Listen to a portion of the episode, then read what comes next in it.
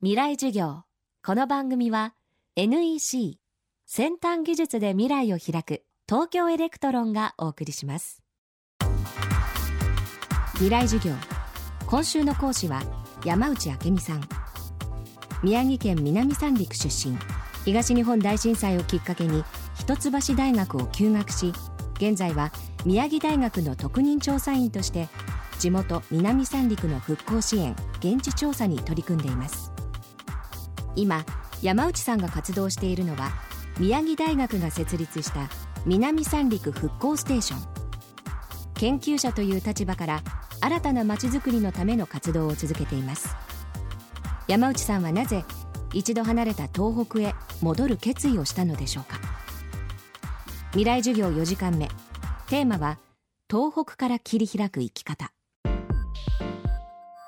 どうしてその実家に私が戻って東北でものを考えることにしたのかといえばいろんな今問題が自分のそのふるさとにこそ集中しているっていうことに気づいたからなんですね。高齢化少子化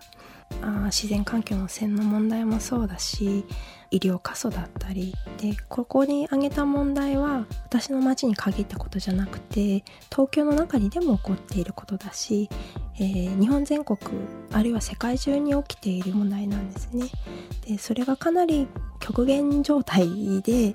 今回の津波があったことで、まあ、表面化しているっていう状況があってそうであるならば自分のその南三陸をフィールドにしてそれ一つ一つ解決していくっていうことはおそらく次の日本のあるいは世界のステップにつながるんだろう。でここで解決できないことは他の地域のどこでも解決できないだろうっていうような、ま、問題意識があって戻っているんです。こうしてふるさとに戻った山内さんは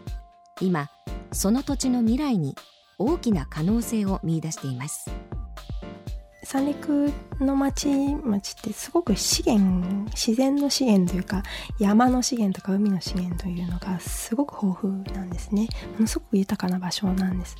ただそれをうまくやっぱり使い切れてないということがあってで山を間伐すればいくらでも材木が出てくるで海も、まあ、いろんな資源があるってことでそういう場所を生かしてあの学んだりあるいは間伐材で家を建ててみたりっていうようなことはもういくらでもできる環境にあるんですね。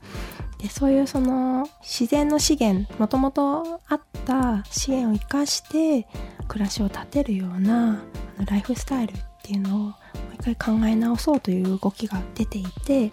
新しい暮らしの在り方というのを、まあ、三陸から発信できないか。山の中に焚き小屋を作ってもいいしあの山の干ばつで何かアートを作ってもいいしそういう意味ではかなり可能性が広がっている土地だとは思っていてでそういうものをもうすでにねあの発見している人たちは気が付いている人たちはあの若い世代で随分動いているということは確かです。でこの震災の中でボランティアに来た人あるいはあ郷里に戻っている人で若い世代でもう一回自分のあのふるさとだったり東北というか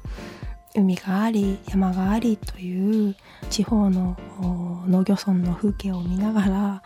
そこでまたちょっと新たな別なそのライフスタイルを発見してしまったという人たちは少なからずいて別な生き方があるんじゃないかっていうことで動き始めてる人はいますね。確実に。今週は宮城大学の特任調査員山内明美さんの講義をお送りしました。今回の講義のテーマはイーストプレスから出版されている山内さんの著書子ども東北学などで詳しく知ることができます。未来授業来週は国立スポーツ科学センタースポーツ科学研究部長平野雄一さんを講師にお迎えします。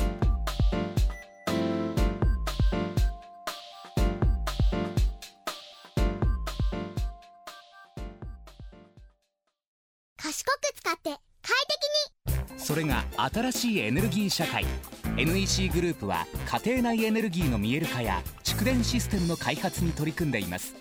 エネルギーの賢い使い方 ICT で家から街へ広がります。未来はもっと快適。NEC もういい。私そんな都合のいい女じゃないの。もう二度とかけてこないで。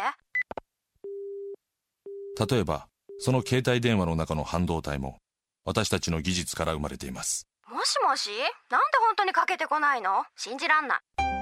半導体製造装置であなたと未来を結ぶ。東京エレクトロン。未来授業。この番組は NEC